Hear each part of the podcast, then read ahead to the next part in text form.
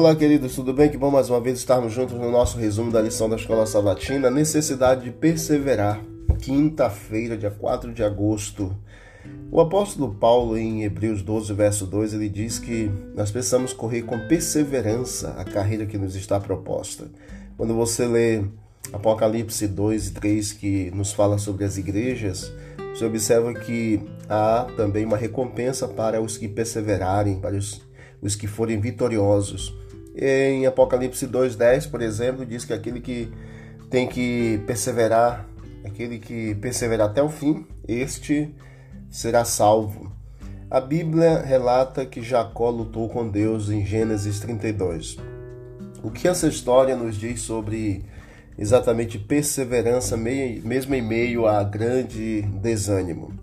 Em vez de desistir devido à dificuldade, ao medo, devemos então nos apegar a Deus e perseverar.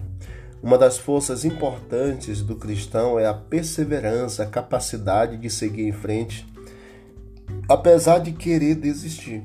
Jacó é um dos maiores exemplos bíblicos de perseverança.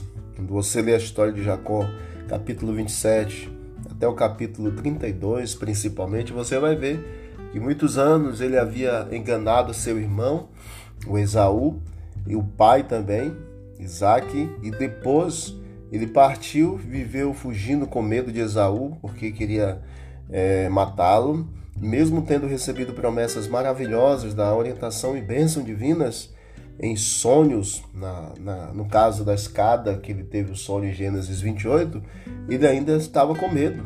Jacó estava desesperado para obter de Deus a garantia de que tinha sido aceito e de que as promessas feitas a ele muitos anos antes ainda eram vigentes. Enquanto lutava contra alguém que na verdade era o próprio Deus, Jacó teve seu quadril deslocado. E a partir daquele momento não teria sido possível continuar lutando, pois a dor que ele estava sentindo era insuportável. Jacó então se apegou a Jesus em meio a uma dor terrível até receber a garantia da bênção. Então Jesus disse a ele: Deixa-me ir, pois já rompeu o dia. Jacó foi abençoado porque ele suportou a dor. E isso também acontece com cada um de nós. Deus pode até deslocar nosso quadril né, de forma é, não literal e então nos chamar a nos apegarmos a Ele por meio da dor. Deus permite que as cicatrizes dolorosas permaneçam. Jacó ainda mancava quando se encontrou com seu irmão. Aparentemente era uma fraqueza, mas para Jacó era uma indicação de sua força.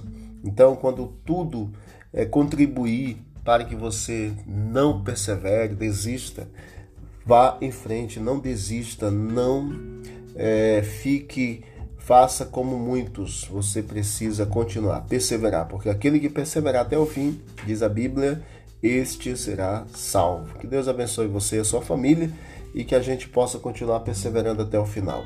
Vamos orar. Querido Deus, obrigado pelas bênçãos de mais um dia, pelo estudo da lição desse dia.